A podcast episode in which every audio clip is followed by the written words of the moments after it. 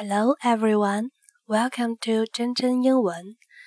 Today I will tell you a story about a special robot. The robot's name is Polygraph Robot.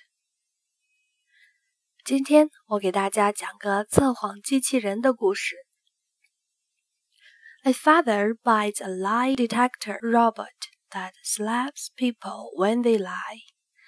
一个爸爸买了一个测谎机器人，谁说谎他就抽谁。Slap 就是抽巴掌的意思。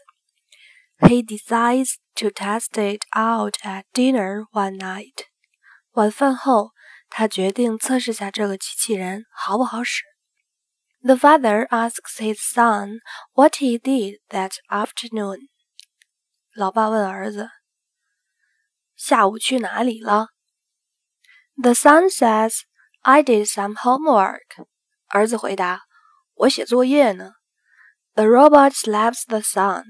机器人当即给儿子了一巴掌。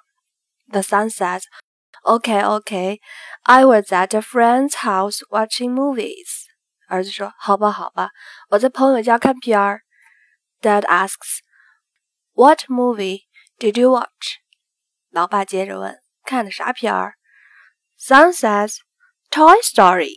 儿子说，《玩具总动员》。The robot slaps the son. 机器人又抽了儿子一巴掌。Son says, "Okay, okay. We were watching porn." 儿子说，好吧，好吧，我看那个黄片儿。Dad says, "What? At your age, I didn't even know what porn was." 老爸怒曰。 啥？我在你这么小还不知道啥是黄片儿？The robot slaps the father。机器人直接抽了老爸一耳光。